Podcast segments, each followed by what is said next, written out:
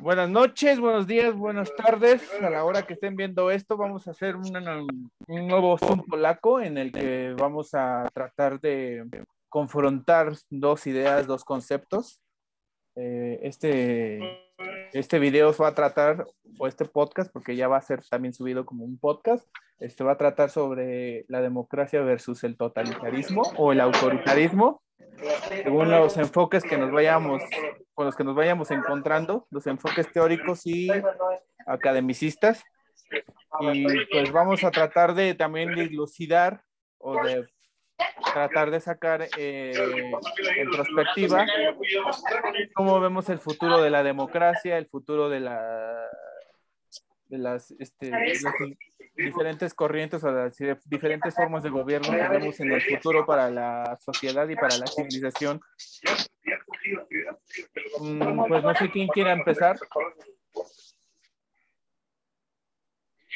Vas, eh, David. Es que no escucho bien. Este, para términos prácticos, ¿puedes apagar tantito tu micro para que intervenga ahorita David, este Poli? Sí, cómo no. Ah. Ya, ya escucho. ¿Cómo empezamos? No sé. Eh, pues, ah, si quieres, puedes, dar un la idea se me ocurrió a mí, está bien. porque creo que es parte del, como del momento, ¿no? Esta, este asunto del agotamiento y la crisis democrática, ah, la, mucha admiración que causa, que causa China y los caminos como, no sé si completamente autoritarios, pero sí en esa línea que estamos tomando. Obrador es, un presidente con tintes autoritarios. Tienes a Bukele, ¿no? Tienes a, a Bolsonaro, por no hablar de los ya tradicionales como Putin y, y Xi Jinping, y bueno, incluso Trump en Estados Unidos, ¿no? Que fue un giro. ¿Cómo se llama el de Filipinas? Ducarque. También como que es un nombre... Que es como en esa línea, entonces pues, me, llamaba la, la, atención que tratáramos el tema y tratar de ver eh, lo más objetivo que podamos cada uno, las ventajas y las desventajas que cada uno de los sistemas tiene. Ok. en términos reales o en términos teóricos? Podemos empezar por la teoría, porque las sociales siempre se empieza por la teoría, pero tratando de, tratando de centrarnos en lo, de aterrizarlo en lo real, ¿no? Porque si nos vamos a teóricos, estaríamos en una guerra de ver a qué teórico escogemos y siempre vas a encontrar uno que defienda un punto particular. Ok. Entonces, empecemos con la democracia. ¿Cuáles crees que sean las ventajas en el siglo XXI?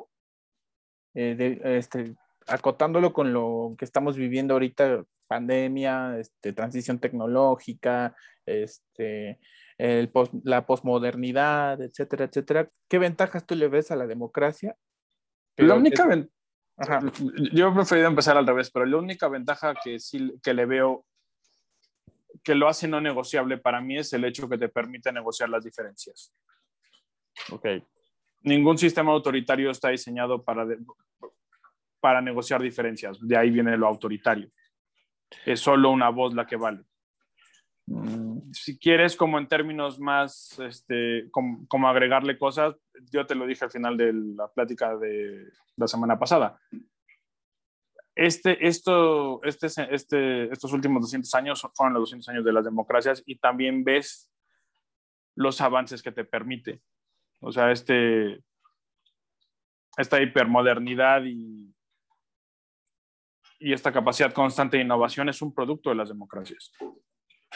Pero no sería también más bien que es como un ciclo de, que, como de que se, se, fundan los cimientos de ciertas cosas en la civilización, pero solamente, bueno, esa es mi idea, se pueden fundar a partir de un hombre fuerte, de ciertas narrativas, de ciertos símbolos, y conforme va pasando el tiempo, este, tienen que irse, esa, esa, convergencia de factores entre el poder y grupos que quieren el poder, etcétera, etcétera, etcétera, van este, destejiendo todo ese asunto del, de los hombres fuertes, de los símbolos y todo eso, y llegamos como a un punto en ese ciclo en el que se descobija todo eso y se deconstruye. Y ese, esa misma deconstrucción como que nos lleva a cierto vacío y nos vuelve a llevar a la necesidad como sociedad o como civilización a tener otra vez hombres fuertes, símbolos. Yo siento que es como un ciclo. No sé si, si teóricamente podamos explicarlo así. ¿Quién va? ¿Tú? ¿Sigo yo o vas tú, Poli? Eh, voy. Vas. Voy, voy, voy.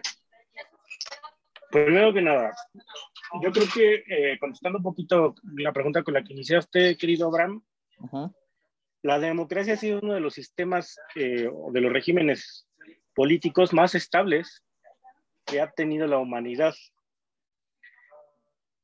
entonces, en ese sentido, lo, lo que mencionas,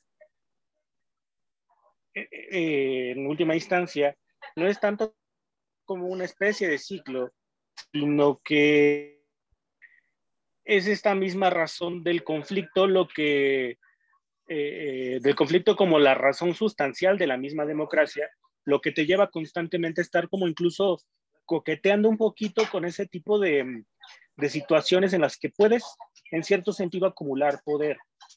Pero una de, las grandes ventajas de, de, las democracias, o por lo menos eh, medianamente plenas y las democracias plenas, es precisamente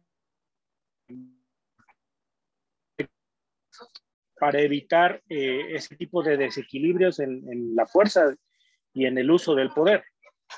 De ahí que la, precisamente de ahí, gracias a ese tipo de controles, los pues, sistemas de gobierno mucho más estables que ha tenido la humanidad a lo largo de su historia. Mm, ¿Alguna réplica que tengas ahí, David? Mm, no te escuchas, te ha apagado tu micro, este, David. A Poli no, después de, pues, en realidad creo que él y yo estamos bastante cerca en términos del, de qué sistema preferimos. Tu micrófono, Poli. Ok.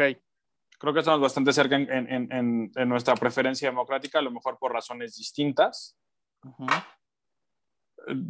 Pero me gusta tu, o sea, la, la, idea que estabas planteando, porque creo que si bien es cierta es anacrónica.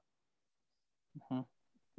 si, si, te refieres a hombres fuertes como el personaje, Ajá. este, digamos, no sé, un Carlo Magno, un, este, un Felipe el Hermoso, no sé, estas personalidades que son enormes y cuentan la historia. Ajá. Y que son de larga data, porque también eso implica un poco la idea del hombre fuerte, o sea, duran mucho en el poder. Creo, que es, creo que es una idea real, pero vieja. Porque tienes, por ejemplo, Estados Unidos, que no necesitó de ese tipo de hombres fuertes. Tuvo grandes personalidades, sí, pero todos entendieron que su tiempo era limitado. Entonces esta continuidad no es del todo necesaria mientras más te acercas a la era moderna, me parece.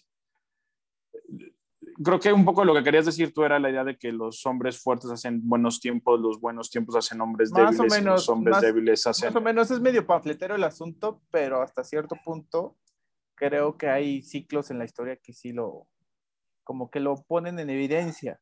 No, en algunas partes de la historia más claro que en otros, ¿no? Creo que, o sea, sí, pero habría que definir también el tipo de hombre fuerte del que estamos hablando. O sea, en el sentido sí. de personalidad, o sea, de, de, estamos hablando de gente estoica, porque la gente estoica de la Edad Media no fue la misma que la gente estoica del siglo XIX.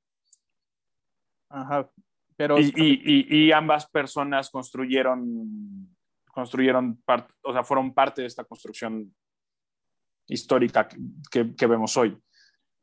Entonces, ¿cuál sería la parte de, de, las personas débiles? Es que también yo creo que ahí, haciendo como un paréntesis, también deberíamos de partir del hecho de que pues, la mayoría de la, o el ciudadano común, pues no posee ciertos conocimientos que le lleven a, a, a discernir realmente si, qué le conviene más, si la democracia o el totalitarismo, ¿no? Auto, ok, hagamos ahí un, una pequeña pausa. Ajá. Yo dije la clase anterior que, bueno, la clase anterior, la sesión anterior que, que, autorita, que totalitarismo, pero lo cierto es que sí hay una diferencia, hay diferencias importantes. Uh -huh. Y si habláramos del totalitarismo, el cual creo que la que mejor lo define es Arendt, este, realmente solo podrías encontrar cuatro totalitarismos en la historia moderna, que serían la Rusia stalinista, la China de Mao, la Alemania nazi en el periodo de... ¿Por qué salió el poli? Pues a ver, vamos a esperar a ver si se vuelve a meter, pero tú síguele. Ok, la, la Alemania nazi en el periodo ya de la guerra y, la, y Corea del Norte. Entonces creo que como totalitarismo nos estaríamos excediendo porque no encontrarías lo suficientes. Hablemos de autoritarismo. Ahora, ¿qué es lo que te conviene más? Creo que el, el, el asunto con los autoritarismos es que a, a la gente que le llama la atención el sistema, le llama la atención siempre y cuando sea ad hoc con sus opiniones. Uh-huh. Y entonces ahí tendrías el primer problema. O sea, ok, tú estarías de acuerdo con tener un gran líder con tendencias de derecha. Pero ¿qué tal que te tocas de izquierda? ¿Qué haces? Porque el autoritarismo elimina la competencia política. O sea, entiendo que hay, entiendo que hay gente a la que le llama, entiendo por qué les llama, ¿Por qué entiendes porque, que le llama? Porque es una promesa de seguridad. Y de que las cosas se hagan. Y de que las cosas de se hagan. continuidad y de que las cosas se hagan. Pero ¿cuántos ejemplos? O sea, si hablamos de la democracia con sus defectos, que tiene muchísimos, hablemos del autoritarismo con sus defectos. ¿Cuántos autoritarismos funcionales ha habido? No sé, a lo mejor tú me dices Pinochet. Se volvió a salir el poli. A lo mejor le está fallando el internet. Uh -huh. A lo mejor tú, tú, consideras que Pinochet fue, una, fue, fue un buen líder autoritario. Pero es que ahí podemos también espérame, espérame, espérame. ¿no? Bueno, o sea, a lo mejor tú, o sea, estamos hablando como de, de qué es lo que llama a la gente al autoritarismo. Uh -huh. Pero todos los líderes, todos los dictadores caribeños también fueron líderes autoritarios. Y los resultados no fueron magníficos. Uh -huh. Entonces, digamos, ¿a quién, a quién, a quién consideras que, es un, que fue un líder autoritario? Vámonos del otro lado. Castro. Puedes creerlo, o sea, eso es parte de la mitología latinoamericana, ¿no? Fidel. Uh -huh. Pero otra vez, ¿cuántos ejemplos tienes de líderes autoritarios de izquierda que dieron buenos resultados? Hay, es una promesa que rara vez se cumple. Pero bueno, también, bueno, matizando, ¿no? también este, no es lo mismo ser eh, autoritario y totalitario en un país tercermundista que ser totalitario en, en la Rusia estalinista, ¿no? La Rusia estalinista, y... ok, pero la, ahí partimos de que Rusia era un país tercer, era, era el equivalente a un país tercermundista. Sí, pero no podemos, comparar, no podemos comparar los recursos aunque, aunque estaba en la ruina, en eso estamos de acuerdo que después de la Segunda Guerra Mundial, Rusia o la Unión Soviética enfrenta este, levantarse de los escombros, ¿no? No, no, pero, pero desde antes, o sea, la Rusia zarista era un país sí. pobre. Sí, sí, sí. O sea, sí había riqueza, pero era un país pobre. La mayoría de la gente era, era pobre. Tenías, incluso tenías una urbanización y una proletarización baja porque era un país fundamentalmente este, agrícola. Este, agrícola. ¿no? Entonces, o sea, no, Rusia, o sea, fue una potencia en el sentido que podía hacerlo porque todo el dinero se iba hacia afuera, Ajá. pero estaba en la ruina antes de, antes de Lenin. O sea, la revolución no destruye a Rusia, Rusia ya estaba destruida. Entonces, no es, o sea, ¿cuál es la diferencia? Y recursos que sí, perdón, estoy haciendo lo sea mucho. Recursos sí tiene mucho Rusia, pero también los tienes en América Latina. Ahora, ¿te hubiera gustado vivir en la, en la, en la, en la Rusia de Stalin? Porque prácticamente a nadie le gustó. Otra bueno, vez, se, es una deberíamos, deberíamos de también tener como un análisis más serio de ese tipo de figuras, porque creo que también hay parte de, de lo que hablábamos en muchos, este, muchos videos, que también hay una parte, un sesgo occidental hacia ese tipo de figuras. Y, y a, hasta cierto punto no tenemos como que la fuente fidedigna. Porque okay. la visión es de los vencedores. Ah, oh, siempre. Uh -huh. Que está muy inestable su conexión. Uh -huh. Sí, ya nos dijo. ¿Le seguimos o lo pausamos? No, sí, le seguimos si quieres eh, pues, hasta que él aguante y, y si no, pues hacemos otro video. Ok. este, ahora, la, la- o sea, sí un poco, pero también están los documentos. Los historiadores que hablan de la Rusia soviética no se están inventando todo. No, obviamente que hay O sea, matices, lo- los- siempre hay este medias verdades y medias este, mentiras, ¿no? Pon tú que sí, pero los números de la, de la hambruna no son mentira, ¿no? Las purgas estalinistas no son mentira, porque además es, es parte de la necesidad del sistema. Stalin no fue nada más autoritario, ahí hubo un totalitarismo. Pero ese totalitarismo real- realmente funcionó a llevar a la Unión Soviética a ser una potencia que le hiciera frente a Estados Unidos o no. No, ¿Sabes qué? No lo sé, porque el daño al final del día sí te genera cosas, porque creo que es en su periodo de, Stalin donde logran, donde logran la bomba atómica. Ese es un número que, o sea, no, no tengo a, a, a la mano ese dato porque no pensé que se fuera a ir por aquí la conversación. Pero si bien, o sea, si bien sí logras cosas, al final mm, tuviste que rehacer el sistema, el sistema ruso. O sea, es, Nikita, ah, es Stalin, luego Nikita, si no me equivoco. Pero yo creo Y que con em- Nikita ahí como él es como un, se desinfla todo este asunto y ya cuando llega Claro. Brezhnev ya Po- Porque, lo, porque no daba para más el sistema. porque aparte pues, es como vivir de las viejas glorias, ¿no? Ya de ahí. Mm. Y además tenías un nivel de agotamiento ya social interno brutal. O sea, el, el, el- el periodo de Stalin fue una serie de, de acciones de terrorismo de Estado que dejaron agotados a todos. Por eso Nikita tiene que, o sea, tiene que empezar a desarmar parte de ese entramado y luego llega Brezhnev. Y, y- y, o sea, no es que deje de ser autoritaria, pero no es la máquina de muertos que, que sí lo es durante el estalinismo. Muertos que además te servían, ¿no?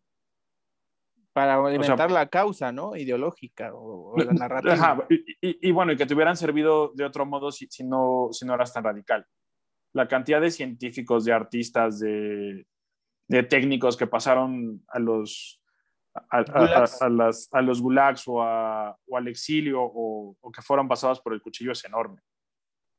Y eso no creo que sea un sesgo occidental. No, lo- lo, que lo sí- que- bueno, este, Dime, dime, dime, yo estoy monopolizando la conversación. porque si hay un sesgo ahí también en, en- en- en Occidente, yo creo. Porque si, si vamos hacia hacer números, pues ahí los gulags también tienen una historia así, sub- y no nada más desde Stalin, ¿no? Y ahí es donde hay números que no se comparan con la Alemania nazi, pero yo creo que trascendentalmente la satanización del, del- nazismo es como muchísimo más cañona, ¿no? Que la de, lo- que la de la Unión Soviética. Yo creo que sí, pero eso se debe a dos razones. Realmente Stalin sí cayó de la gracia de la historia Ajá. y, y prácticamente nadie llama la gloria de, la Rusia stalinista. Mm, No sé. No Cuando, espérame, espérame, cuando, cuando sí tienes un montón de voces que han encontrado muy atractivo el mito, el mito del nazismo. Pero siempre han sido calladas, ¿no? Yo creo que no hay forma de que en Occidente tenga cierta relevancia. Vamos, no, o sea, no es algo que sea, no es lo más mainstream, pero siempre ha estado ahí. ¿Cuántas figuras históricas la gente te puede nombrar tan fácilmente como, como te nombran a Hitler? ¿Y por qué tú, a- tú qué, qué crees que se deba que tenga ese peso eh, hay una, creo que narrativo hay y una, simbólico? Creo que hay una mítica muy, par- muy particular que se presta a la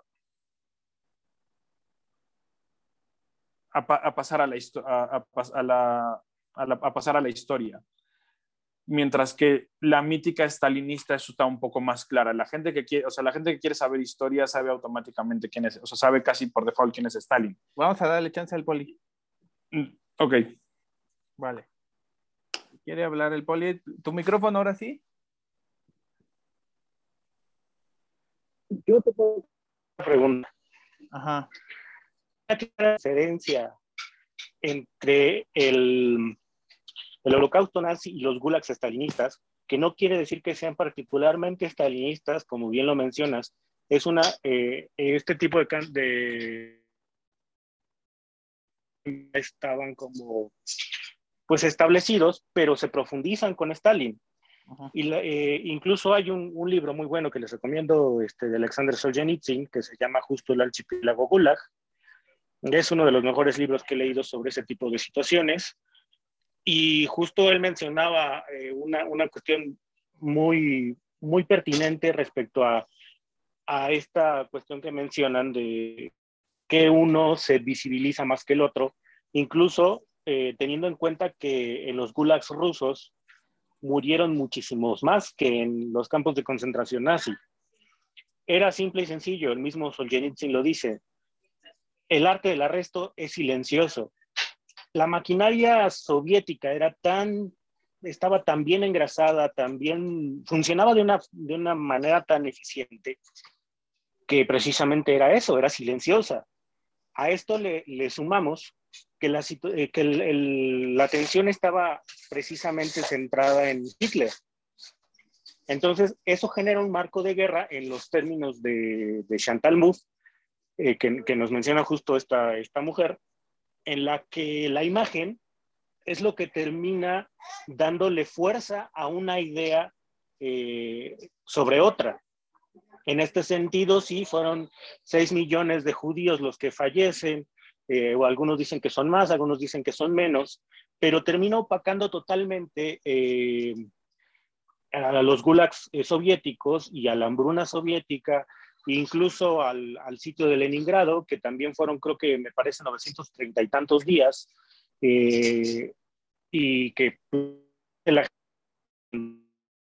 ¿no? Después llega Shostakovich y nos regala una de las sinfonías más hermosas de, de la humanidad, pero bueno, ese es otro asunto. Entonces, en ese sentido, el totalitarismo estalinista no es tan, tan evidente precisamente por el marco de guerra que se forma en torno a Hitler y la imagen encarnada del mal que, representa como tal lo que en cierto sentido no le quita mérito tampoco a don José, ¿no? Además, eh, termina también reduciendo un poco esta, este impacto que puede tener el totalitarismo soviético eh, basados en el hecho de que pues llegan y tomaron Berlín. Aunque no lo quieren aceptar los gringos, pues, ellos terminaron de ganar la guerra.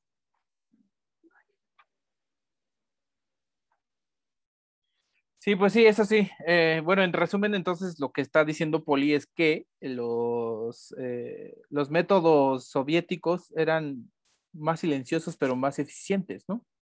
Y, y los métodos eh, nazis eran ostentosos y ruidosos por antonomasia, ¿no? Porque el régimen lo que quería era hacer ruido en el escenario internacional. Supongo yo. ¿A quién le preguntaste? Ruido. Pues a los ¿Le dos. contestas, Poli? Porque tú casi O sea, no has sí. aparecido. Sí. Es que, perdonen un poquito, la conexión ahí me, me, me falló. Sí, sí es más ruidoso porque a final de cuentas Hitler terminó de construir una, una imagen de sí mismo y una imagen de un, de un mundo ideal que necesitaba esa maquinaria propagandística, necesitaba esa situación ruidosa para legitimarse a sí mismo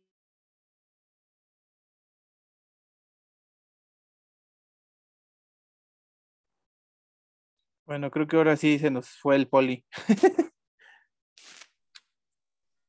Yo creo que lo repetimos el jueves. No, aquí, ¿Estás?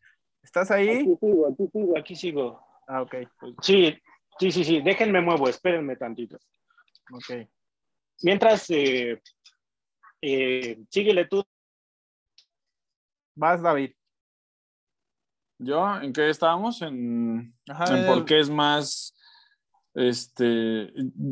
Mira, Peterson eh, dice en una entrevista que le hacen en. No sé si. en- sí. Entrevista o conferencia que está en internet. Dice que el problema, o sea, uno de los problemas del nazismo es, del nazismo es que era más importante el asunto judío que todo lo demás. Y creo que eso es un poco lo que le da esta, esta extraña atracción para muchas personas que no tienen la, que no, porque además es, es histórico el, anti, el antisemitismo. Sobre todo en, en, Europa, ¿no? En Europa y aquí también. Realmente América como hija de Europa tiene ese problema. Pero yo creo que no es tan... No es tan, no es tan evidente, pero también estamos hablando de la era moderna.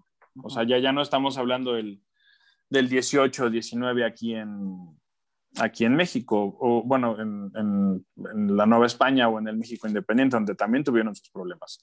Entonces, creo que también eso es parte de la razón por la que es más obvio el, el, el sistema, el sistema nazi, además de que es visualmente más atractivo el, culto a la personalidad de Stalin era bastante aburrido. ¿No? Si llegas a ver como las obras propagandísticas de, de la Rusia soviética con Stalin no son la cosa más llamativa que hay. Bueno, ya dicho esto, ¿por qué en la historia la alianza entre el occidente democrático con la Unión Soviética de Stalin eh, ¿Cómo, ¿Cómo es que se hizo funcional para derrotar al, régimen nazi? ¿O cómo es que fue funcional? Ok, yo nada más tengo una pregunta muy rápida. ¿Cómo acabamos aquí cuando el asunto era como virtudes y ventajas de cada sistema? Lo que, quiero, lo que quiero saber es que cómo históricamente la democracia pudo, pudo negociar con un régimen totalitario para terminar el conflicto de la Segunda Guerra Mundial. Déjame contesto rápido y yo considero... contesto súper rápido. Ok, este, El interés común del momento era superior a las diferencias que podías tener y además el elemento socialista es, es demasiado nuevo en la escena política como para que sepas exactamente hacia dónde van. Y, y, y, el nazismo era claramente una amenaza porque te estaba amenazando la estabilidad geopolítica de la región, de la nueva potencia y de todos los demás involucrados. Ya, perdón, Poli, dale. No, no minutos. Eh, yo creo que el, el, momento preciso, eh, justo en, la cuestión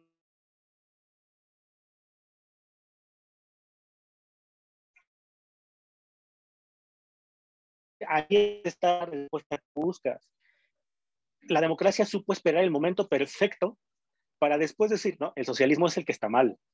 Porque como, como bien lo comenta David, en ese momento la causa común estaba demasiado arriba de las diferencias ideológicas que pudiesen existir.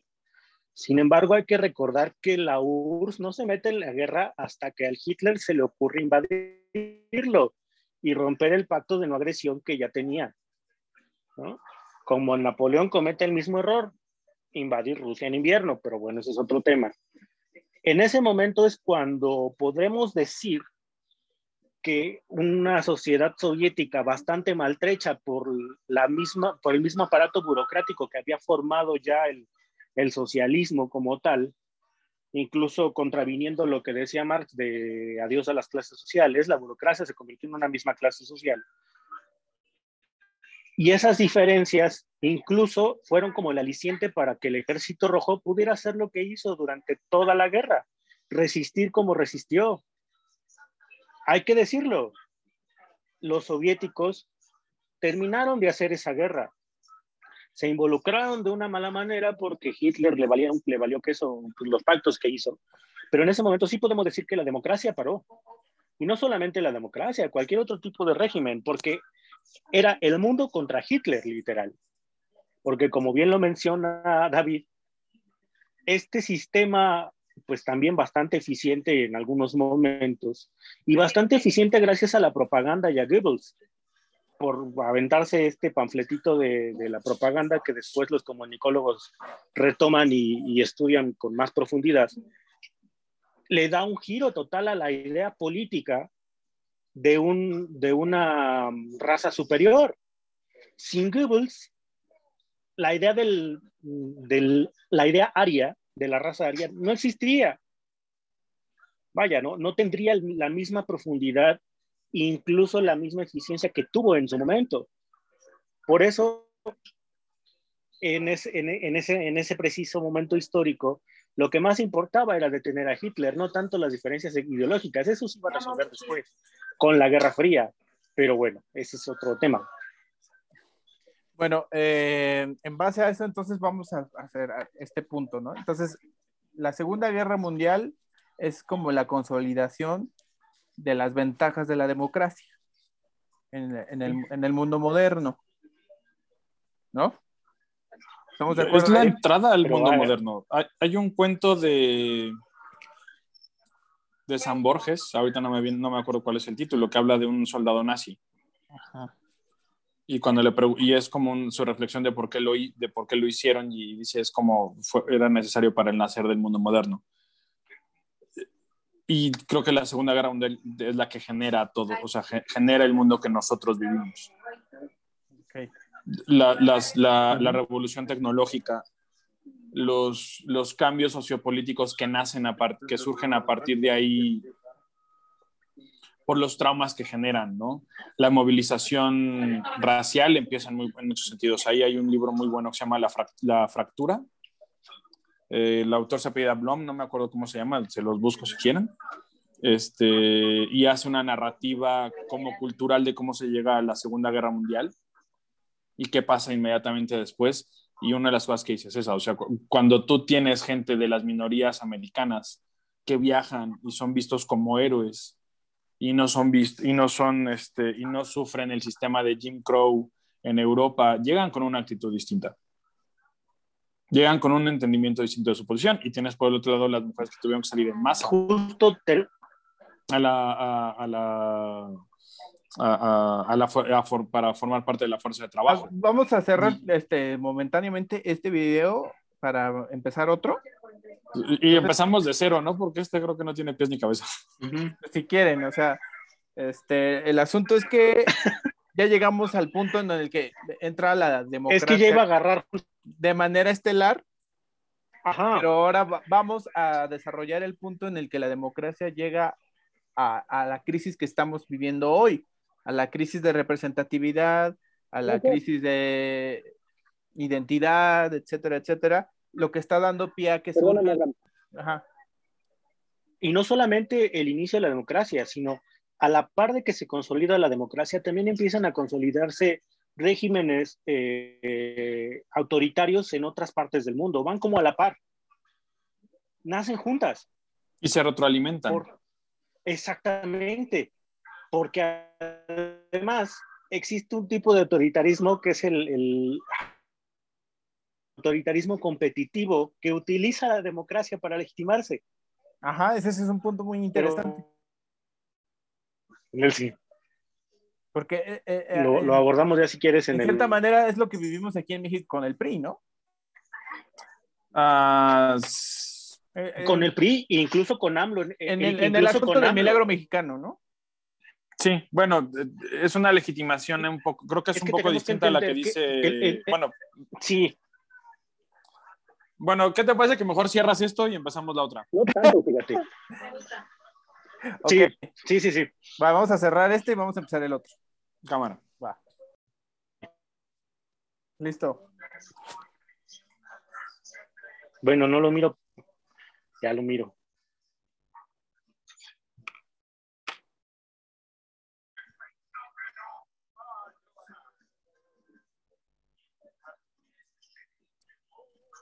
Adelante, Poli. ¿En qué nos quedamos? Ah, sí, en la cuestión esta del, de que nacen juntas la democracia y el autoritarismo. El que, eh, pero vamos a ubicar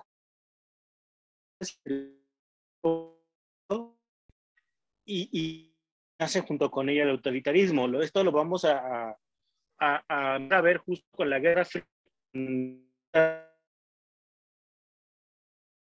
el 89, podríamos decir que casi, casi de inmediato, en el momento en que cae el muro de Berlín, o al día siguiente, si tú quieres, la democracia se corona como la reina de los regímenes políticos.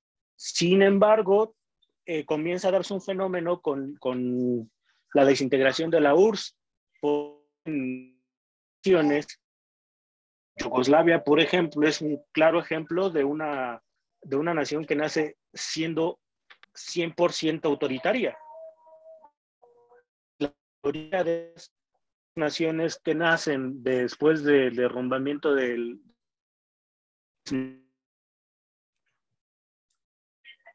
vamos a llamarle de esa forma, y se erigen como naciones autoritarias, son gobiernos autoritarios. De la democracia, un poquito lo que, lo que Dal nos, nos enseña con su cuadrito este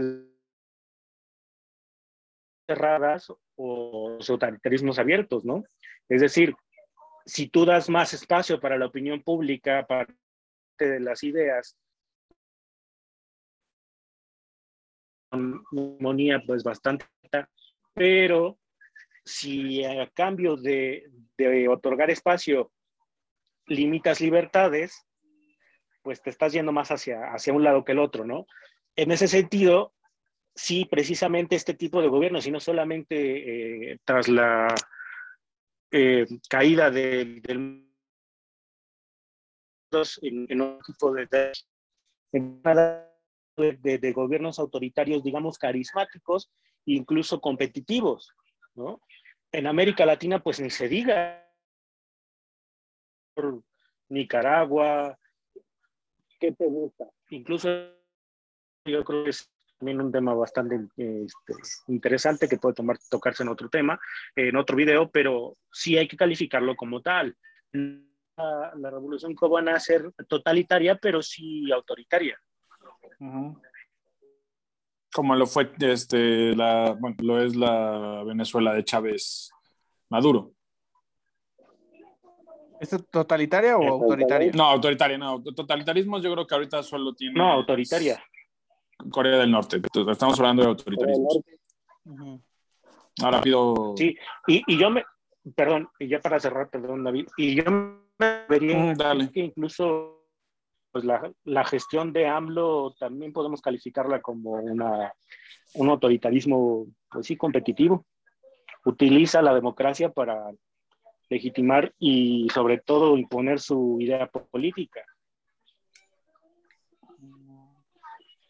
Esta es una, ¿cómo se dice? un, reciclaje de lo que fue el PRI nacionalista de los 60, 70, ¿no? Eh, creo que es un intento, pero eh, déjame tratar de expandir esto, porque eh, parte de lo que quería que tratáramos en el, en, en el video es que, que, no estamos hablando de modelos ideales, estamos hablando de realidades, ¿no? y, y entonces la democracia no es pura, no es pura de representación y no es pura de fines. Estados Unidos eh, alimentó una cantidad, no sé cuántos autoritarismos en América Latina,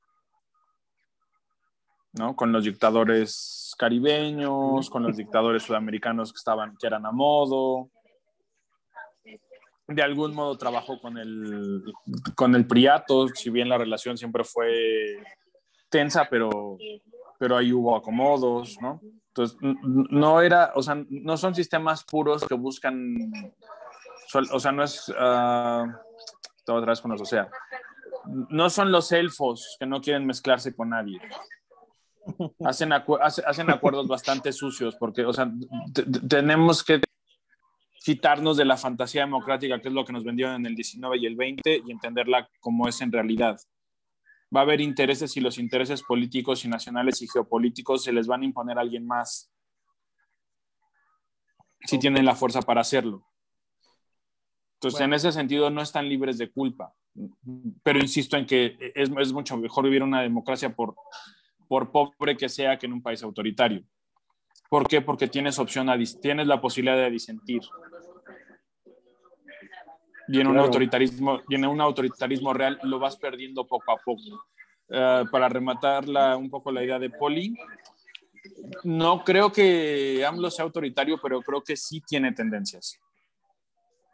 Y creo que estamos y creo que corremos el riesgo. Yo empezaría ya a calificarlo. Tú ya lo empezarías a calificar directamente como autoritario. Yo, yo no me animo. Sí. Lo dejaría en que tiene tendencias, pero sí, sí hay un riesgo fuerte de centralización autoritaria en cómo se están haciendo las cosas. Y, y, ahí, sí creo, ahí sí estaría de acuerdo contigo. Si bien no, no creo que estemos ahí, sí vamos en esa, sí podríamos descarrilarnos por esa dirección. ¿Pido la palabra? Dale. Bueno, en este sentido, eh, ¿cómo llegamos al punto en que la, democracia eh, llega como a, ciertas contradicciones y a ciertos escollos que permiten el regreso y la el fortalecimiento de discursos eh, autoritarios y hasta cierto punto con tendencias totalitarias. ¿Cómo es que llegamos al punto en que la metanarrativa de Putin como una figura representativa de este tipo de personajes este, se convierte como en una especie de culto a la personalidad? ¿Cómo se construyó eso? ¿Cómo fue que llegamos a eso? Um, ¿Empiezas o empiezo? Creo que empiezo.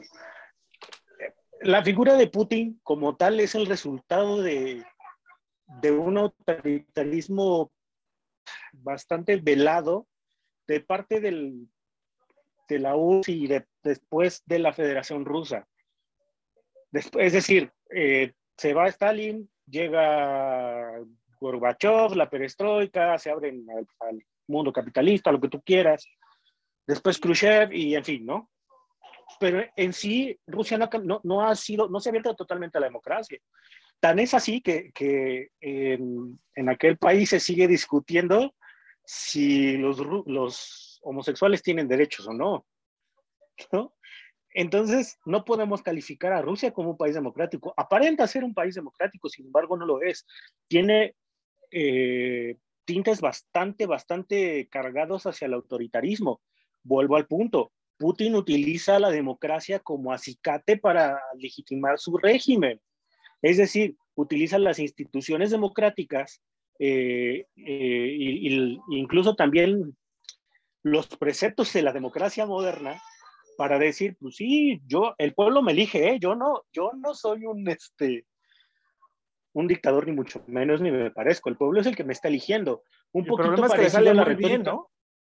Claro, y un poquito parecido a la retórica que trae AMLO con la cuestión esta de, de, esta necesidad que, trae de profundizar esta división y esta polarización constante para legitimar sus dichos y sus actos a través de la voz del pueblo. Y, quitarse la responsabilidad de, de, cualquier situación que pueda suceder. Es decir, yo no fui, ¿no? Así tranquilamente te lo digo, así, yo no fui, el pueblo es el que manda, yo solamente obedezco. Y en ese sentido, haciendo un parangón, podría decirte, por eso yo ya me atrevo a calificar a AMLO no solamente con tendencias autoritarias, sino ya estaríamos hablando de un microautoritarismo competitivo. ¿Por qué? Porque está utilizando las instituciones autónomas de la democracia, como el INE, por ejemplo, eh, está eh, generando desequilibrios en la, fuerza de los poderes para implantar su idea política. Y eso, en cierto sentido, es una contradicción a lo que deberíamos entender como democracia. ¿Qué te parece si, si dejamos a México para, un, para una sesión sola? Bueno, está bien. Sí, porque de hecho ahorita estamos al borde del, de la elección y yo creo que el, el análisis postelectoral nos va a dar para, para, para llevar esto a la mesa a profundidad. Bueno, termino de cerrar la idea con, con Rusia. Putin no necesitó un culto a la, a, la, a la figura, ya lo tenía. Es una herencia. Es una herencia del régimen soviético. Porque los rusos no un líder Ya se trabó otra vez el poli.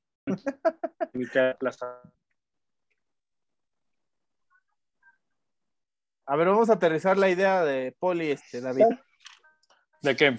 Este, de lo que estaba diciendo de la Rusia, de, Putin y de... Es que yo creo que, mira, yo a mí se, en los últimos años se me ha generado la idea, y es una idea que me da un poco de miedo, pero es que, y creo que está justificada en la historia. A veces no tienes el, sistema que quieres, sino el que puedes.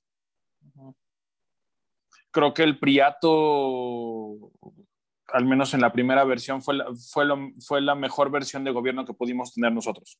Yo, yo estoy de acuerdo contigo. En las primeras, o sea, las primeras, vamos de Carranza Obregón, Calles, Cárdenas, um, este, Ávila Camacho y Alemán. Ávila Camacho y Alemán, creo que, o sea, no es ideal, pero considerando las condiciones en las que estábamos, es el escenario menos malo. Sí. Creo que el problema ahí después es que no hay una evolución, que creo que es, termina siendo uno de los problemas principales de los autoritarismos. Espera, ahorita, ahorita lo voy a redondear, no va a quedar aquí. En su momento Castro probablemente fue lo mismo, ¿no? Porque la Cuba precastrista, la Cuba de Batista no era un paraíso. El problema es que no evolucionan, no logran adaptarse. Putin es un ejemplo en el que, de alguien que más o menos ha logrado moverse con los tiempos e incluso mover su imagen pero creo que Putin surge, y eso no es idea mía, no, no, recuerdo la profesora a la que se lo escuché, fue en, una, en, una, en un seminario de europeístas. ¿En la facultad? Este, no, fue en la UAM, pero es de ese, o sea, era un asunto académico, donde ella explica que Putin es la respuesta de Rusia al constante golpeteo estadounidense posterior a la caída de la Unión Soviética. Y, tiene sentido para, para mí un país que pasó de ser, ¿no? Esta otra, dos veces potencia, ¿no? Porque era una potencia con el zarismo, si bien muy limitada hacia adentro, porque, lo, porque era una potencia más por tamaño que por fuerza real. O sea, el problema, la gran ventaja de Rusia siempre ha sido su, su, su tamaño que es descomunal luego lo fue con, con, el, con, la Unión Soviética, fue la potencia regional, fue, la, fue, fue parte del binomio. Y después llega Gorbachev, la perestroika nunca es exactamente lo que debía ser. Y con Yeltsin te vuelves el reír de todos prácticamente. Entonces, Rus, eh, Putin es una reacción. Es una reacción de una parte de, de la población rusa y de la estructura que ahí estaba, porque nunca se deshicieron de las estructuras del Estado profundo, que le dicen ahora, ¿no? de los sistemas de inteligencia y... Pero es una reacción ante, ante esa última caída que te convierte en el asme reír. Y, ese, es, el punto al que yo quería llegar, ¿no? Que hasta cierto punto lo, este, el ciudadano común a la idea a la, que, a la que está acostumbrada es muy difícil que le muevas la idiosincrasia o le muevas la, mm, o sea, como que de querer ver algo nuevo, ¿no? Porque yo creo que Putin les vendió de una manera muy mm, eficiente, de una manera muy eficiente, el, regresar al, control eh, estatal, eh, no totalitario, pero sí autoritario de, las estructuras, ¿no? Y, y, se las vendió también que ya lleva más de 20 años, ¿no? Y aparte creo que los mismos ciudadanos rusos asimilan que no pueden tener el control o que la, democracia como la quería vender Estados Unidos al estilo occidental no puede llegar a tener una incidencia en, cómo les gusta a los rusos ser gobernados. Ah, ok, ahí no estoy seguro, pero prefiero que empiece Poli. Si quieres, claro. No, sí. Eh, fíjate que por primera vez en la historia de tu humanidad estoy de acuerdo contigo. sí, a eso me, a eso me refería. Los no entienden otra manera. Es decir, como bien lo mencionas, ya traen estructuras muy bien aprendidas, ya traen estructuras muy profundas en su subconsciente colectivo, si queremos verlo de esa forma. Entonces, sí, también estoy de acuerdo en que Putin es una respuesta, pero, y además es una respuesta bastante inteligente. Tan es así que pues, seguimos hablando de él después de más de 20 años. Pero es que los rusos no entienden otra forma de vivir si no es a través de un líder fuerte. ¿Por qué? Porque la historia los ha tratado tan de la fregada, los ha madreado tanto, que han tenido el orgullo de levantarse y volver a ser lo que eran antes, ¿no? Ellos tienen muy, muy clavado en su sentido de la grandeza. Un derecho divino. No pueden entenderse fuera de ese marco. Por eso Putin tiene el poder que tiene. Y, y si Putin dice brinquen, los otros dicen qué tan alto. Tiene ese poder, pero no porque él lo haya construido. Ya es una estructura bien engrasada, que funciona bien y bastante eficaz. No sé si me convence ese determinismo. Es que sí tiene sus matices y sus asegúnes, ¿no? Porque aparte Putin trata de actualizar ese, es pragmático en la manera en cómo ejerce el poder para tratar de no verse a ojos de cierto sector que pro democrático tan autoritario y tan lascivo, ¿no? Híjole, yo aquí estoy en. No, no pensé que fuera, que, esta configuración se fuera a dar, pero estoy. Estoy, o sea, no, de ti lo esperaba, Abraham, pero de Poli. no, estoy enojado, estoy decepcionado. Cámara. Mira, es que, es que no puedo, Dale, dale, dale, dale. Dale, David, dale. O sea, eh, entiendo lo que estás diciendo, solo que a mí esos determinismos no me gustan porque también nos los han aplicado a nosotros. Sin embargo, sí creo, y ahí es donde podemos estar, eh, podríamos encontrar un punto de acuerdo los tres, en que hay situaciones donde un Putin es, es, es necesario. Exacto. Al menos para una parte de la población suficiente y para una, y para una dinámica geopolítica. Exacto si, Putin no ocurre, yo creo que Rusia no existiría ahorita. Eso sí lo creo. Sí, porque lo que no se globalizaba, se balcanizaba. Ajá, o sea, Putin logró mantener a Rusia cohesionada. Ah, el costo es alto, o sea, tampoco vamos a fingir que, el señor, o sea, el señor Putin tiene un lugar en mi corazoncito de, interés social, pero tengo muy claro que el tipo es un autoritario y es un, es un político muy, eh, no, también es el mío. O sea, me gusta como, como actor geopolítico, pero su reinado es muy, eh, tiene un costo muy alto. ¿No? Hay, hay, hay oposición que, que, que, generalmente es diezmada cuando hay elecciones y la, y la siente que la va a perder. Tiene ese expansionismo light, ¿no? que, de poco a poco ha ido recuperando espacios. al estilo, al estilo Pac-Man, ¿no? Ajá, o sea, ya poquitos, pero, pero poco a poco va creciendo, ¿no? Pero también tienes un par de problemas que yo veo. Rusia al final del día no... Sé que Rusia es, es punta de lanza en ciertas tecnologías. Ajá, pero no está avanzando lo que tendría, tendría que pero avanzar. No está, pero no está avanzando lo que tendría que avanzar en términos de tecnología si quieres volver a ser una potencia. En eso estamos de acuerdo. ¿no? Porque está, está muy dependiente de China. Y exactamente, que, eh, que eso es, espero que algún día esto, que esto no se acabe desde que tengamos esa conversación sobre China. Este, de algún modo está jugando, está jugando escudero. Exacto. Y, y, y, creo que esa es una posición volátil para los rusos. Pero bueno, y, y en la otra parte a la que quería llegar, aparte de este asunto donde no has tenido la evolución tecnológica que podrías tener considerando la cantidad de, o sea, tu avance científico, también en algún momento te vas a enfrentar a qué hacemos sin Putin. Ajá. E-, y la mayoría de los autoritarismos enfrentan el problema de, autoritarismos de, qué hacemos sin el caudillo.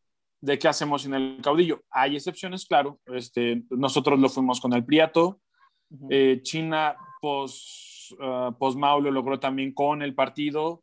La Rusia soviética post uh, Stalin lo logró con el partido pero no es un proceso fácil, ¿no? Entonces, o sea, Rusia este, en esta extraña escalada que ha mantenido como una potencia muy sui generis, en algún momento se va a tener que enfrentar a decir, bueno, ¿y ahora qué hacemos en Putin? ¿Qué, son de los problemas que trae el autoritarismo? Ya, perdón. ¿En serio? ¿Tan, así? Es que no sé. O sea, tan, tan llegar al, al extremo de decir qué hacemos sin Putin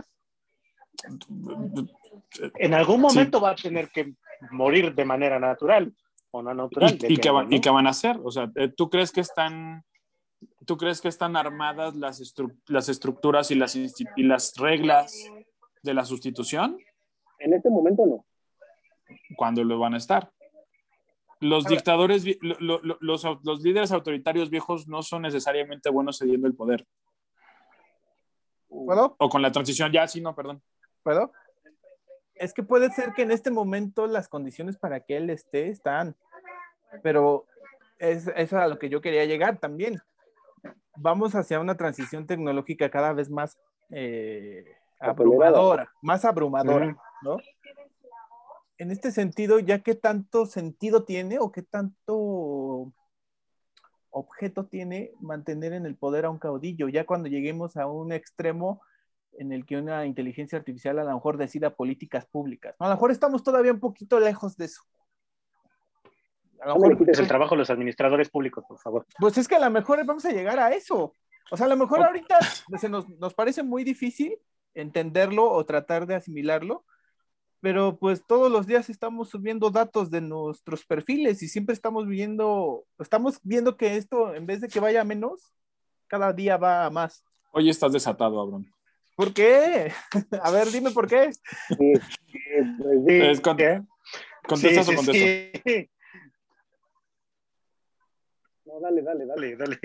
Ok, ¿Es, ¿Es una duda legítima? Sí, creo que sí. En algún momento nos vamos a enfrentar a la singularidad, que creo que es como le dicen en el momento en el que surja realmente una inteligencia artificial, creo que tiene que ser consciente. Algún día enfrentaremos eso, pero no estamos ahí. Y, y la tecnología que tenemos ahorita te da tanto para que esto sea un sueño de la Matrix, como para tener finalmente los autoritarismos de pesadilla de Orwell, o para tener sistemas más democráticos. Ya lo que pase en 50, 100 años con una tecnología, con una inteligencia artificial o con aliens, no lo sé. Es que de acuerdo a mis cerebro... perspectivas, va, a ser todavía más, más corto el tiempo que tenemos para, para, eso. O sea, eso no lo sé, ahorita mi cerebro no da y realmente no he leído sobre ese tema el transhumanismo y, eso. En ese, eh, el transhumanismo y eso son temas que, que, en algún momento quiero entrar, pero no me ha dado la vida. Pero bueno, ahorita acabo de contestar, síguele. Por en ese sentido, perdón David, en ese sentido, yo creo que la democracia ha estado adaptando y al mismo ritmo, porque encontramos otro tipo de participación. La democracia líquida, por ejemplo. Es que yo, yo creo que nada más son parches, ¿no? Curitas. No.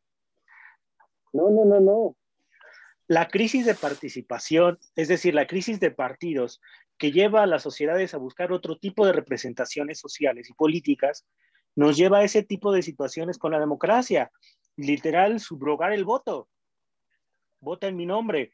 O, los, o los votos que le llaman como votos electrónicos ya no necesitas, si quieres tú, ir a la urna, ¿no? Ya así, al rato hasta por, si tú quieres código QR vas a votar. Ya no, ya no tenemos los mismos mecanismos, eh, pues sí, voy a decirlo de esa forma, arcaicos de ir a personarte así literal en la, en la, en la mendiga urna. Uy, ya se trabó otra vez. Que sí están ya lo pausaste. condiciones para tener... ¿Ahí me escuchan? Sí. Sí. Ahí estoy, ahí estoy. Sí. Sí, a ver. Les decía, yo considero que tenemos ya las condiciones para tener mucho más certeza en cuanto al conteo de votos respecto de, de si puede generarse un fraude. Es decir, ya tenemos la tecnología perfecta para prescindir de ir a las urnas. Deja que abra Blan porque si no se va, va a estallar sí. el pobre. Sí, sí, sí, sí. Me le da, me le da. Me da ansiedad. A ver, explícanos. Pero es que, es que también hay que, hay que entender la convergencia entre, el, cómo se ejerce la democracia en estos momentos a cómo se va a ejercer en los próximos 5, 10, 15, 20 años. Aquí vamos a ver también cómo se están creando tendencias y cómo se está creando un mercado a partir de la división de esas tendencias y a partir de, de tomar partido o no de esas tendencias. Y creo que ahí sí interviene mucho el aspecto tecnológico y cómo las redes sociales este, crean eh, contenido de ideologizado, cómo crean hasta cierto punto una narrativa a lo mejor también mm, unipolar, ¿no? De que esto es lo que tiene que ser porque yo lo digo y ya, aunque no se sabe quién realmente lo está diciendo, ¿no? Y, y, creo que eso va a jugar o va a ser determinante en cómo vamos a vivir la democracia en el futuro. Y, y creo que mucha gente no está, este, no está agarrando el barco, creo que se le va a ir a mucha gente. Ah, no te entiendo. ¿Tú ¿No sí le entiendes? No, no, no, lo estoy diciendo no tan, pero, o sea, no, no este, se le va a ir el barco a la gente por no entender los nuevos procesos, se le va a ir el barco a la gente por no entender las nuevas tecnologías. Es que no están entendiendo, por ejemplo, cómo se crea una tendencia política, a lo mejor, cómo, cómo se creó Black Lives Matter, ¿no? pero todo se, pero es que todo eso se entiende, se, se entiende post facto. Ajá. a ver, creo que tú ibas a hablar, Poli. Ahorita yo, habla tú y luego pido la palabra. No, no, no, a ver, espérate. Estamos, estás confundiendo con la magnesia. Los procesos sociales son una cosa y el entendimiento de esos procesos son otra. El surgimiento de un movimiento social derivado de alguna cuestión específica, nada tiene que ver con la manera en la que participa la gente. Incluso ese tipo de conflictos genera una situación sana en una democracia, llamémosle plena, porque ahí es donde, se, donde puedes ver qué tan efectivos son los mecanismos para redimir y para resarcir conflictos dentro de una sociedad democrática. Entre más eficiente y más plena sea una democracia, muchísimo más fácil va a resolver problemas eh, eh, en comparación con otro tipo de democracias en desarrollo, como son la mayoría de las latinas, salvo Uruguay, insisto, que Uruguay es un caso especial que también tendríamos que analizar en algún momento, porque incluso está considerado como una democracia casi plena la, democracia uruguaya. Y ahí es precisamente donde está el asunto. Yo considero que a la gente no se le va el barco. La gente es la que termina retroalimentando la democracia a través del conflicto y a través de la de problemas específicos. Lo que sí se está quedando a los aparatos administrativos del Estado para poder resolver esos problemas de una manera pronta, más eficaz y más efectiva porque ahí es donde genera aporías y donde también genera este tipo de descontento con, los, con, con las instituciones políticas.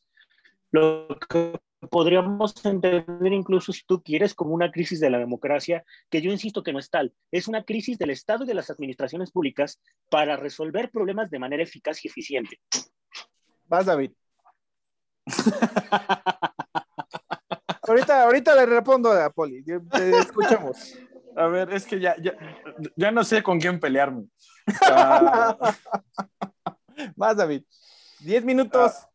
Uh, a ver, en, en, en esos miedos que tú tienes, porque así los entiendo, ¿no? De que ah, la tecnología nos va a rozar. ¿Es posible? Sí, es posible. La cantidad de información que nosotros. Es que no es que sea posible, ya está sucediendo. Espérame, La cantidad de información que vertimos hace más fácil que nos identifiquen y que de algún modo nos controlen, sí. Pero también genera, pero también permite mecanismos de regulación más ciudadanos. Pues yo no los estoy viendo. Y de eh, movilizaciones más están haciendo lo que quieren. Eh, pero nosotros tres estamos teniendo esta conversación también. Ahora, pero no tenemos incidencia en lo que está pasando con. pues no, pero, pero hay quien sí. O sea, lo cierto es que no es una. No. Espérame, espérame. Lo cierto es que, o sea, no, no son lo que tú estás tratando de entender o estás tratando de explicarnos como una especie de, de emisión unilateral? Yo creo que no, yo creo que es una, yo creo que son emisiones uh, polifacéticas y que además hay conversaciones. ¿Son conversaciones en este momento racionales y civilizadas? No, porque sí estamos viviendo una crisis de representación, pero las voces ahí están.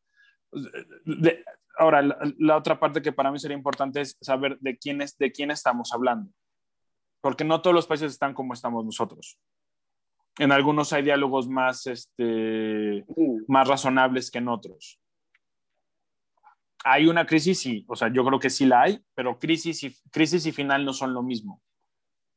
Crisis es una parte, crisis es, la, parte es, la, es la parte alta de un conflicto.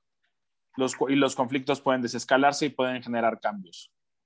Entonces, en ese sentido, pese a que yo soy un fatalista, no lo veo tan, tan de manera tan negra como tú, pero tampoco soy como de este extraño optimismo. Ya, ya acabo, Poli tampoco soy de este extraño optimismo que de repente sin de poli, ¿no? Creo que las crisis, así como pueden desescalarse y llevar a soluciones, pueden continuar y llevar a, a, tragedias y a cambios que, por ejemplo, a mí no me gustan, como la idea de vivir realmente en un autoritarismo, porque viví los últimos años del PRI y no era bonito, ¿no?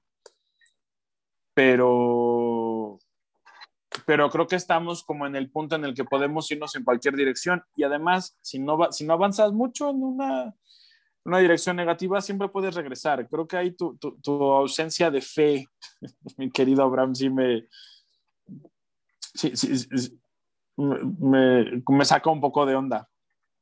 Es que no, no, es que no tenga fe, sino que yo siento que la, los mecanismos para que nosotros como ciudadanos nos defendamos ante esa vorágine y ese boom tan macabro que hay en, el control de nuestra información y de, nuestros perfiles y de la, creación de mercados de acuerdo a nuestros perfiles, yo creo que va a terminar incidiendo en cómo nos venden lo que es democracia.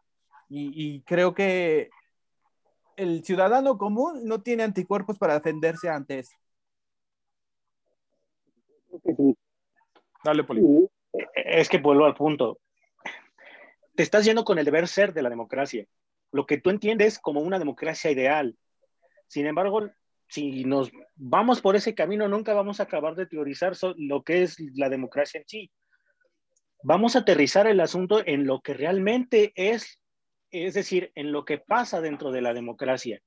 La mejor manera de que, que un ciudadano tiene para contrarrestar y para hacer contrapeso incluso es lo que estás generando tú con este espacio. Debate público, opinión pública, me voy a ver demasiado pegado a Habermas, pero es ahí justo donde radica la importancia de crear espacios para el debate público, porque es la única forma en la que puedes generar un contrapeso a través también de, de, generar masa crítica, que ese es un asunto que también me gustaría tratar con David y contigo en algún otro momento. Claro. Pero sí, ese es, uno de, ese es una de las mejores armas que tiene eh, el ciudadano para defenderse. Yo me empezaría a preocupar en el momento, y ahí es donde está la diferencia, incluso yo hice una diferencia sustancial, en el momento en el que la democracia deja de, de estar en el juego del adversario y se pasa al juego del amigo enemigo. En ese momento hay un quiebre donde sí puedo creer tu, tu falta de fe. Es que yo así lo veo. Eso que tú estás diciendo es lo que está pasando. No, pero, pero está en... como, bien lo menciona David, la democracia mexicana no es la democracia per se. Ah, obvio. No, es un modelo. de democracias que funcionan, que son mucho más eficientes. Eh, me parece que Suiza es eh, la democracia plena por excelencia y abajito sigue Finlandia y de ahí para abajo. Bueno, es más, el paladín de la democracia que es Estados Unidos ni siquiera es una democracia plena. Tiene sus broncas entonces, en ese sentido, no podemos comparar lo que está sucediendo aquí con la democracia mexicana, que sí está en crisis, eh, y elevarla al concepto del modelo democrático, democrático por excelencia. Estamos cometiendo un error, incluso un sesgo cognitivo ahí bastante cánico que no nos deja terminar de comprender y aterrizar lo que, lo que es la democracia en sí. Pero bueno, entonces, ¿cómo quitas entonces esa, esa sensación de que me quieren vender una idea que no precisamente es mía, o que me la quieren imponer. Pero eso, a ver, déjame, eh, pido mano, Poli. Bien, adelante. Creo que aquí estamos cometiendo, yo tengo un problema con el concepto de posverdad. No me gusta, porque creo que cualquier momento crítico en términos sociopolíticos eh, eh, vendría a ser posverdad, porque hay demasiadas voces y todas son contradictorias y todas claman tener la razón. lo ves en la Primera Guerra Mundial, lo ves en la Segunda Guerra Mundial, lo ves a todo lo largo de la, de la Guerra Fría. Puede ser que estén teniendo mal el concepto, pero por eso no me gusta y creo que es lo que está pasando con lo que tú dices. Eso, ese tipo de imposición siempre ha existido. Desde que, vámonos, porque es, el, porque es el, el, ejemplo que mejor conocemos los tres, vámonos a México. ¿En serio crees que el tiempo del priato hubo mucha libertad y cada quien decía lo que quería? No, los periódicos estaban controlados, los noticieros estaban controlados, la radio estaba controlada.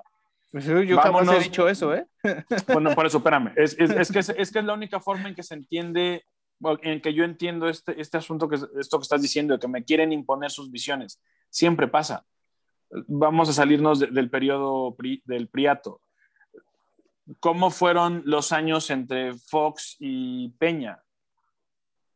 Tenías la mayoría de las voces razonablemente a favor, ¿no? Por estos pactos de no agresión que había entre los medios y, el poder, con ciertas voces críticas que eran minoritarias, ¿no? En su momento lo fue, el, lo fue la jornada, en su momento lo fue este proceso. el chamuco, si quieres, no machetazos, este, o sea, siempre tuviste voces que eran críticas de, y que, pero que también en, en, en sí traían un discurso particular y una ideología particular que estaban implementando. Entonces, ahí es donde tengo el problema con, con, esta idea de que te están queriendo imponer. Siempre te quieren imponer. Si quieres, ahora se siente más personal. Bueno, pues creo que no se espérate, pudo espérate, terminar. Espérate, espérate. Ya no, se va a acabar. No, no, no, Se va a acabar. Ay, Déjalo me, me vale queso, te tengo que regañar. ¿A mí? No, no, a Abraham. Ah, ok, bien, dale. sí, en cierto sentido tiene razón. Pero esto que menciona David también es importante. Voy a cerrar nada más con algo que dijo Miguels y que te va, y va a terminar de explotarte el cerebro. Quien dice organización, dice oligarquía. La idea que tú tienes, también se la puedes implementar al otro. Entonces, es un juego que va en dos sentidos siempre. Si tú te organizas, vas a terminar eh, imponiendo tu idea de, de, un mundo ideal, lo cual te termina siendo, termina, terminaría siendo oligarca, Después llegará otro grupo más organizado que tú, que te tumbará y terminará siendo también una oligarquía. Así funciona el mundo. No sé, no me convences. Pero ya sabíamos que no te íbamos a convencer el día de hoy. Perfecto. Mi ego está este, satisfecho. Muy bien. bueno, pues muchas gracias por haber participado, por haber este, dicho de este tema estuvo muy bueno, un poco raro a, ratos, pero estuvo bastante bueno. Perdón mi conexión. Sí, pues sí, bueno, así que hay que buscar la forma de que tengas más este, fluida tu conexión. Bueno. Ya me encargo de eso. El próximo martes va a ser el análisis postelectoral. Espero que, que los dos quieran estar participando. Y pues, pues, esto es muy divertido, yo creo que sí. Vale, pues. Pues